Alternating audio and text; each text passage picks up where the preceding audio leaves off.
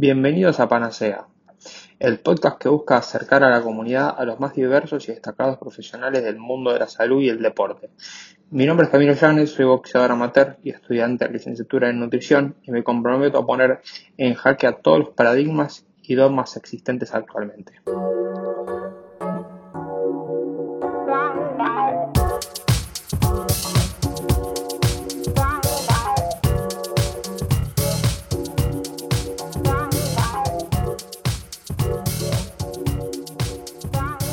Bueno, bienvenidos al primer episodio de Panacea, un podcast que tendrá como finalidad intentar informar sobre salud, nutrición, eh, alto rendimiento y los otros rubros que podamos eh, acaparar siempre y cuando nuestras cualidades eh, nos lo permitan. Mi nombre es Lautaro Llanes, soy estudiante de periodismo quien me invitó a formar parte de este proyecto es mi hermano, Camilo Llanes, boxeador. Te permito que te presentes. Hola, ¿cómo va? Soy Camilo Llanes, eh, el que tuvo la idea de empezar este podcast. Y bueno, nada, la idea de este primer capítulo es hacerme una entrevista a mí, eh, presentar un poquito, presentar un poco el podcast. Bien, Cami, el nombre que elegiste para el podcast es Panacea. ¿Querés contarnos un poco ¿Por qué el nombre? Bueno, Panacea en, la mitología griega era una diosa, em, era la diosa de la salud que todo lo podía curar. En la antigua Grecia, Panacea se usaba para describir un medicamento que todo lo cura. Y por hoy Panacea muchas veces se usa como para definir algo que está buenísimo, algo que es lo mejor de lo mejor, pero el verdadero significado de Panacea es ese, un medicamento que todo lo cura. Ok. O sea que el objetivo un poco, ¿cuál sería del podcast? el objetivo del podcast concretamente es transmitir a la población general, al, al público común y corriente, en todo ese idioma científico que, que muchas veces no, no, se puede entender muy bien, a veces parece que los investigadores y los científicos hablan su propio idioma, entonces la idea transmitir todo ese conocimiento, toda esa información al, público general, a un idioma general, entre comillas, y además difundir un poco de lo que es el deporte de alto rendimiento, eh, experiencias en el alto rendimiento, em, diferentes cuestiones de alto rendimiento que, que a veces quedan afuera de la sociedad. ¿Cuál crees que es la barrera que afronta una persona que no está metida ni en el ámbito de la salud ni en el ámbito del alto rendimiento para poder adentrarse ahí? ¿Cuál es la barrera más grande que hay? Y creo que las barreras son un montón. Creo que a veces la información se va o muy para un lado o muy para el otro. Quiero decir que a veces la información es demasiado científica, está como hablada y escrita en un idioma muy científico que no se puede entender, que la gente común y corriente no tiene por qué entender aparte. Y a veces, no sé, por ejemplo en un programa de televisión, a veces la, veo que la información se simplifica demasiado. Entonces la idea es encontrar un poco el punto medio, siempre basándonos en, en evidencia científica, ¿no? Sí, encontrar como el, el matiz, digamos. ¿Qué mm, tan visibilizado o invisibilizado crees que está Em, la vida que lleva a cabo un deportista de alto rendimiento? Creo que la gente corriente no sabe muy bien lo que es verdaderamente ser un deportista de alto rendimiento. Creo que la gente piensa que sabe lo que es, piensa que deportista de alto rendimiento, no sé, por ahí es eh, como más a veces se visualizan los futbolistas que están ahí, van a entrenar, eh, como que no entrenan mucho, como que sí, sin tirar abajo a los futbolistas, igual obvio, ¿no? Pero, pero la verdad es que pienso que la gente cree que sabe lo que es, pero, pero que la mayoría no sabe muy bien lo que conlleva ser deportista de alto rendimiento.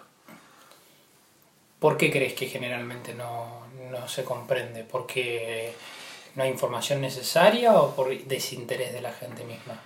Creo que no está bien visibilizado lo que en verdad es el deporte de alto rendimiento. El deporte de alto rendimiento, como decía, no es solo ser jugador de fútbol. también es el jugador de fútbol, pero hay un montón de otros deportes no tan comerciales, no tan lucrativos, que hacen de la cuestión de ser deportista de alto rendimiento, de comer, alimentarse, eh, pagarse profesores, etcétera, etcétera, etcétera, que hacen de todo esto realmente algo complicado. Además de, de que somos humanos, ¿no? de que llevamos una vida, de que tenemos familia, pareja, etcétera, y tenemos que unir todo eso eh, sin dejar de rendir.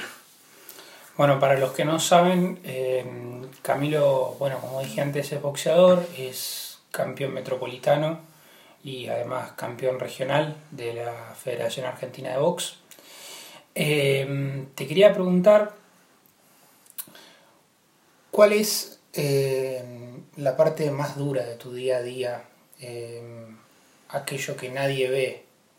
porque sí, los que te conocen, los que te ven, nada más ven tu parte arriba del ring. Al menos si nos podrías contar un poquito cómo es tu día a día. Bueno, el día empieza muy temprano. Me levanto muy muy temprano y lo primero que hago es estudiar. Soy estudiante de nutrición de primer año. Em, estudio más o menos una hora, eso todos los días, de lunes a lunes. Em, después de eso, la verdad que varía mucho el día a día, ¿no? Pero después de eso, bueno, desayuno, me voy a entrenar mis dos turnos, después vuelvo y ya me pongo a trabajar. En el medio de eso almuerzo, ceno, tengo una cena temprano. Eh, y después terminaré de trabajar como a las 9 por ahí y también ya me voy a dormir temprano para que el día empiece temprano. La parte más difícil del, día a día y para mí es, eh, en particular para mí, para otros deportistas puede ser otra cosa, pero para mí es la parte social, digamos, encajar en la sociedad, tener una cena temprano y, bueno, en un capítulo de podcast lo veremos, pero usar anteojos rojos de noche em, y levantarme muy temprano y encajar todo eso. Y creo que encajar todo eso en la sociedad, creo que esa es la parte más difícil. ¿Crees que el deportista de alto rendimiento se enfrenta mucho al qué dirán? Eh, creo que depende de la persona. En particular, eh, en mí sí, creo que me enfrento mucho al qué dirán. Lo trabajo mucho con mi psicóloga, pero, pero creo que nos pesa un poco a todos. El que dirán, que dirán que, no puede ir al cumpleaños porque tiene que ir a entrenar, que dirán que tiene que comer porque se tiene que ir a, a dormir no solo tiene que ir a entrenar, porque ese es el problema cuando como que la sociedad no entiende bien que el descanso para nosotros es algo y es algo muy importante, por ejemplo, entre otras cosas, ¿no? Eh, no sé, que decís, no, mira, no puedo comer esto porque no puedo comer esto, porque tengo que comer aquello. Creo que sí, sí, la respuesta es que sí, que por lo menos en mí particularmente me enfrento mucho al que dirán y, y tengo que mentalizarme mucho para aislarme de eso. ¿Hace cuánto que sos boxeador? Y empecé peleando kickboxing, así que si contamos eso, como seis años que estoy en, deportes de contacto, digamos, y que hago boxeo cuatro años. ¿Cuál es la situación actualmente del boxeo en Argentina? Uf, em, creo que la situación actual del boxeo es, es en superávit, si le querés poner un nombre, creo que está bastante creciente, que hay un montón de herramientas nuevas. Está la Liga Metropolitana, que realmente a mí en particular me ayudó mucho. Creo que de la federación se han tomado algunas medidas que están buenas, como hacer los nacionales afuera de, Buenos Aires eh, para difundir el boxeo. Eh, hay un montón de boxeo promocional en TIC, amateur, que se televisa por lo menos por la plataforma de, de internet de TIC. A veces lo hacen también en las provincias, pero creo que hay mucho por abarcar, sobre todo en la cuestión de, de salud. Creo que al boxeador no se lo cuida como se lo tiene que cuidar y además de eso no se lo cuida como se lo podría cuidar, porque yo entiendo las limitaciones económicas que hay en nuestro país, pero creo que se lo podría cuidar bastante mejor y creo que para nada se tiene en cuenta la cuestión psicológica. Eh sacándonos un poco las máscaras, eh, mi hermano es de los deportistas de alto rendimiento que conozco Y más allá de los deportistas de alto rendimiento, conozco una de las personas que más se informa eh, dentro de su rubro. ¿Qué tan disponible está la información? ¿Qué tan al alcance de la gente está? Creo que por hoy está al alcance de la mano, realmente está a un clic, por suerte, pero creo que por lo menos en Argentina y en los deportistas, por lo menos en el ámbito en el que yo me muevo, quizás en otro deporte no sea tan así, eh, seguro que en otro deporte no es tan así, pero creo que dentro del boxeo por lo menos no hay tantas ganas de informarse. Ok. Eh, no termino de entender si no son tantas ganas de informarse o si realmente es una limitación, que puede ser a nivel económico, puede ser de otra cuestión, em, que, no, que no los deja terminar de informarse. Es como que por ahí también a veces me parece que la información es mucha. O sea, te dicen, no sé, por ejemplo, que los carbohidratos son buenos, que los carbohidratos son malos, que los carbohidratos son... Y la verdad que muchas veces la claridad está en el medio. Em, entonces me parece que hay demasiada información a veces y creo que no, que no se puede y que no estamos y que muchos no están dispuestos tampoco además de que no de que hay otros que no pueden realmente a invertir en la carrera. Y creo que la federación y el estado tampoco promueve y da las herramientas para dar con la verdadera información digamos o sea que podríamos decir que el problema que atraviesa el alto rendimiento no es falta de información sino eh, un poco incapacidad para saber elegir la información que se consume. Sí, exactamente, exactamente, es como...